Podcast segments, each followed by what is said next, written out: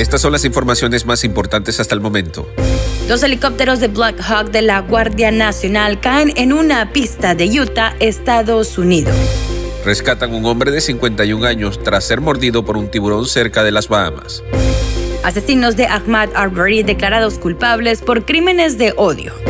Casa Blanca sobre el despliegue ruso. Este es el comienzo de una invasión. Mundo Now, noticias en 5 minutos. Inmigración, dinero, política, entretenimiento y todo lo que necesitas para amanecer bien informado. Hola, ¿qué tal amigos? Les saluda Camila Daza en compañía de Alfredo Suárez y Daniela Tejeda. Bienvenidos a Mundo Now.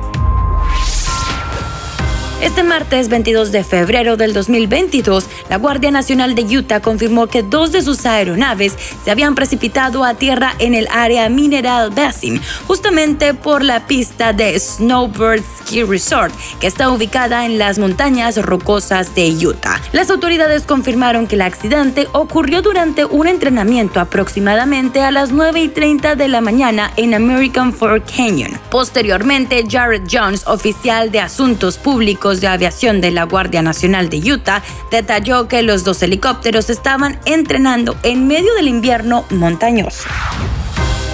Según informó la Guardia Costera de Estados Unidos, un hombre que fue mordido por un tiburón mientras pescaba cerca de Bimini, Bahamas, fue rescatado por un helicóptero. Los guardacostas del sector de Miami recibieron la noticia a mediodía de este lunes, en donde se indicaba que el hombre de 51 años había sido mordido mientras estaba a bordo de una embarcación. La Guardia Costera agregó que se le aplicó un torniquete en el brazo para evitar una mayor pérdida de sangre.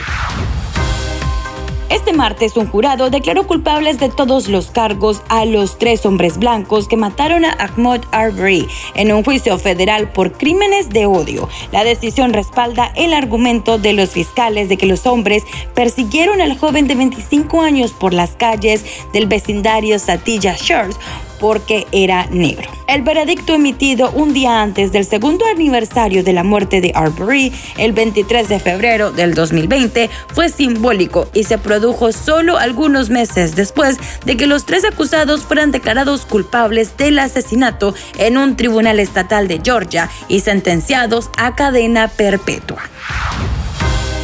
Un alto funcionario de la Casa Blanca acusó el martes eh, en repetidas ocasiones a Rusia de organizar una invasión en Ucrania al enviar tropas a las regiones separatistas de Luhansk y Donetsk. Las declaraciones del viceconsejero de Seguridad Nacional Jonathan Finner suponen un cambio retórico de la administración del presidente Biden, quien el lunes se resistió a calificar como una invasión los movimientos militares de Rusia en Ucrania, después de haber advertido durante meses sobre la acumulación militar y la creciente agresión de Moscú, acotó el político.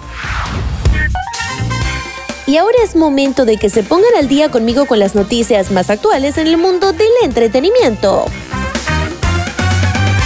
La mamá de la fallecida Jenny Rivera, la señora Rosa Saavedra, sorprende en redes sociales después de haberle dado un peculiar consejo a su hija, la empresaria Rosy Rivera, en donde le aconsejaba que mejor robar a ella en lugar de otros en la desquera que maneja a su familia. Con el pasar de los años, los roces entre la familia Rivera han ido cada vez en aumento, provocando que las heridas del pasado entre cada uno de los integrantes se vayan haciendo más profundas a tal grado de que muchos aseguren que su familia nunca volverá a ser la misma.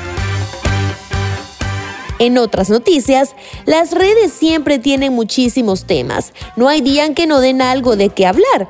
Y es que, como se ha mencionado con anterioridad, las celebridades son las que en todo momento dan temas que abordar. Mediante sus historias de Instagram fue que el cantante compartió el percance que tuvo con un perro de la raza Doberman. Esos estatus ya no están dentro de su cuenta, pero gracias al perfil oficial de Chisme No Like en la plataforma de Twitter, fue que se recuperó lo que el cantante de género urbano compartió con sus seguidores. Pues el Doberman llamado Buda le dejó heridas nada más y nada menos que al guapísimo colombiano Maluma, cerca del ojo izquierdo y en la frente. El cantante actualmente se encuentra promocionando la película Cásate conmigo junto a Jennifer López. Deportes.